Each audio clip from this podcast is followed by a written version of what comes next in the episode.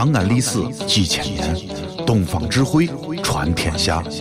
西安，乱谈西安，乱谈。同学们上课了，下面我来点名：杨玉环、到李莲英、到拿破仑、I'm here。乌鸦有呵呵，神片小课堂，底雕开讲。都别说话了。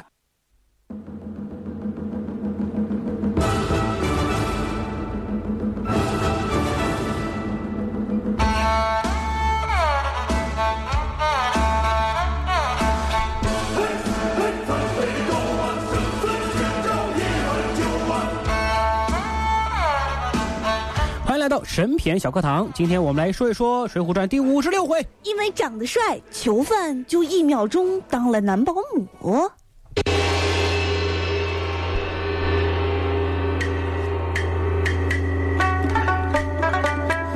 哎呀，因为长得帅，囚犯咋能变成男保姆呢？这里因头啊，为长得越帅，死的越快。死的越快还当死保姆，差不多，怎么会当男保姆呢？哎，所以这里头啊，就是有故事的。咱得一竿子知道宋江哪儿啊？嗯，宋江当时不是做了这个梁山好汉的首领了吗？做了，我是老大。老大了呀大。家好，我是宋江，是不是啊我是宋江，宋江就是我，好男人就是我，我就是宋江。哎呦呵，他当老大之后怎么变得那么啰嗦呀？啊！而且呢，人家新官上任三把火啊，哎上来之后啊，就破了祝家庄，狂赚一大笔。现在没有啥事情了，他就琢磨：哎呀，我现在成老大了，我得想想想你演的还是青衣福王啊？我得想想当年谁跟我作对，我得弄死他。好像没有几个人了。曾经有个黄文斌嘛，但是已经处理了，被这个李逵吃了，对吧？哎，想到了，原来个同事叫朱仝，这家伙不能放过。朱仝，哎，朱仝和宋江啊，都是郓城县老乡，嗯，以前在一个衙门上班，他俩的恩恩怨怨啊，咱之前已经讲过了。嗯，宋江的第一次逃亡，就是因为朱仝而起。表面看来是朱仝释放了宋江，但是宋江心里清楚的很，朱仝其实你是晁盖的人，我宋江需要你朱仝来放吗？啊，我看你这个样子，你也需要有一个大夫给你治一治嗓子。卓兄你是不知道，还有更气人的，我就是朱仝的长相。朱仝长得哎呀，太帅我，受不了了，你能不能正常一点啊？你朱仝长得太潇洒。能不能说话？哎呀，宋江呢又有一点猥琐，两个人的外貌猥琐，外貌不可同日而语。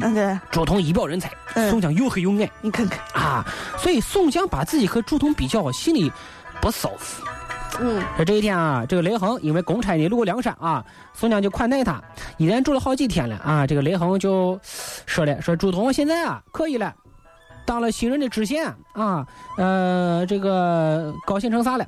朱仝已经升职了，嗯还受到这个新任领导的欣赏啊。宋江听完之后啊，火就不大一出来了。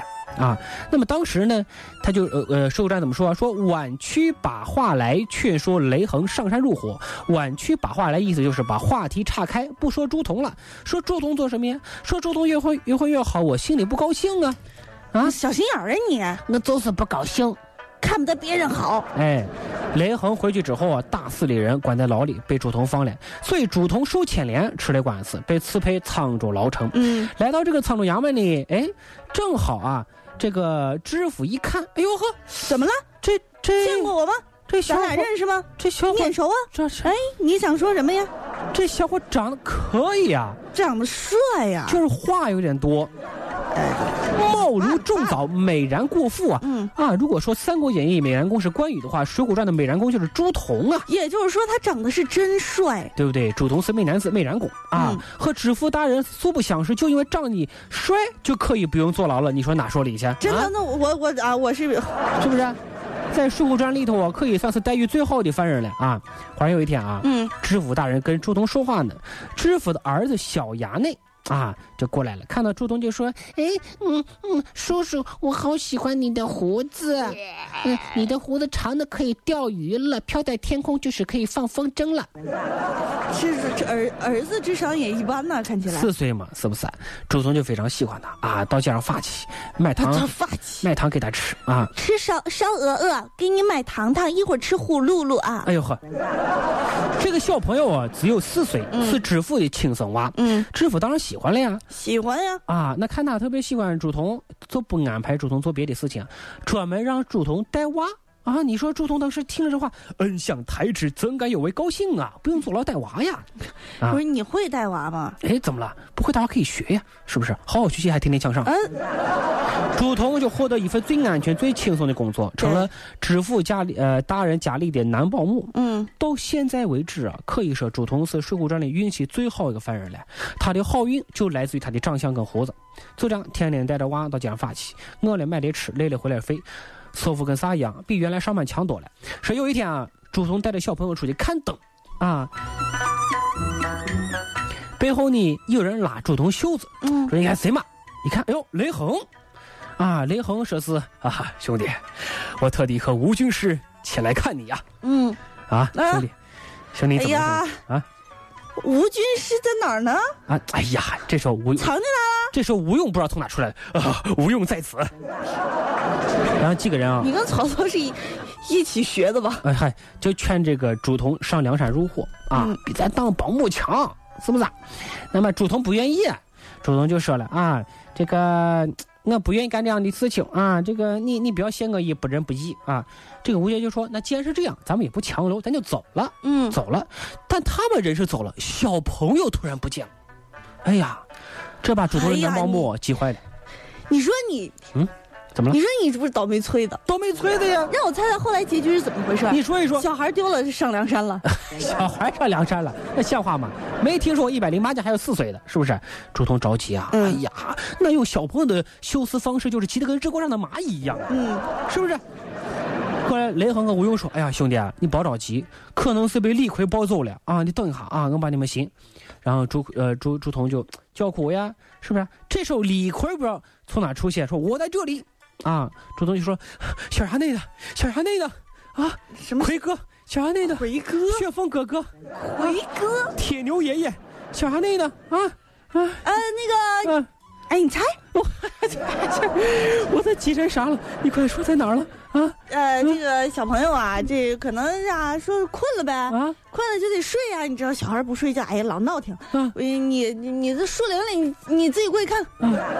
哎，朱仝就赶紧到树林里头，果然小衙内啊躺在树林里，嗯但是啊发现不对了，嗯，这小衙内啊他的头已经被劈成两半，嗯，死死了。所以说，把朱仝逼上梁山的居然是李逵。啊，朱仝当时气得跟啥一样，咬牙切齿：“若要我上山时，我一定要杀了黑旋风，让我出这口恶气。嗯，”啊，李逵当时理都没理他，哼，跟我是这么些朝宋两位哥哥的将令，干我什么事儿啊？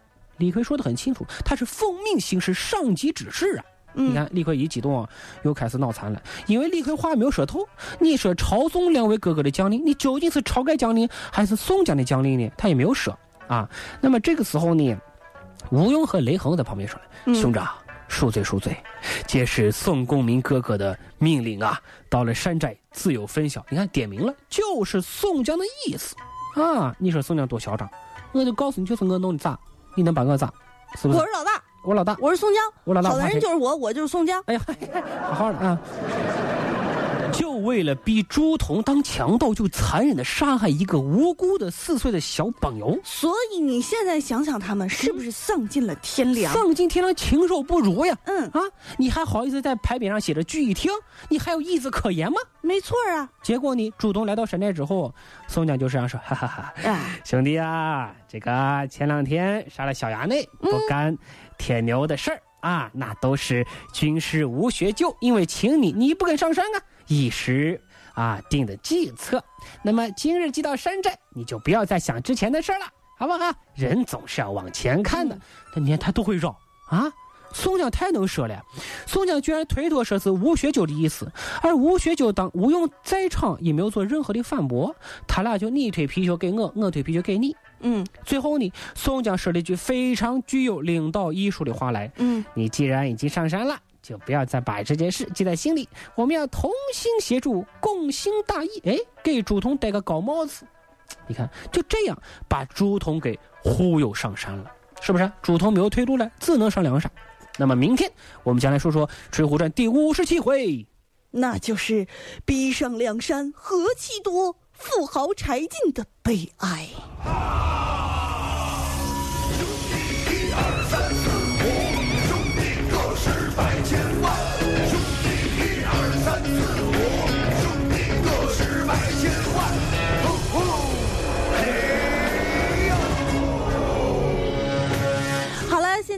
我们的沈片茶呢，给大伙儿说到的这个《水浒传》啊，我觉得呃，已经渐渐进入了一个不怎么佳的佳境了。哎，话这话说的，因为有朋友在在问嘛，说说说，你看这个《水浒传》，你们说了这么久，是不是？对然后这个颠覆了我们对英雄的肯定啊哦，就变颠覆了我们对英雄的概念。那其实呢，我们俩也是就着小说来说的啊。对所以在这里呢，如果说哪儿哪儿不对，也希望各位多担待，是不是啊？我们人在江湖飘，哪能不挨刀啊？哎呦是吧？嗯 好了，那今天的审片长也就这样了，也祝各位全天愉快，咱们周一见吧。再见。兄弟今生两家心，兄弟来生一个梦。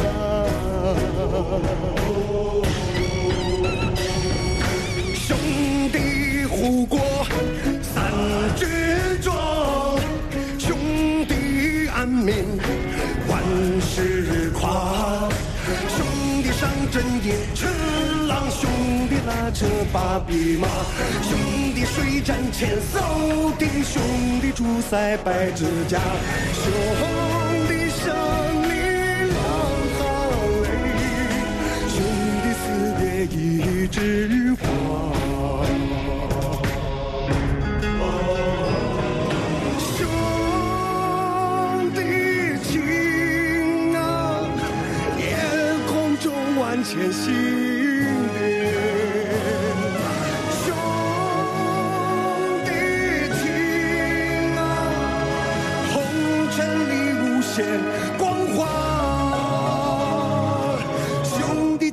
是没有色的酒。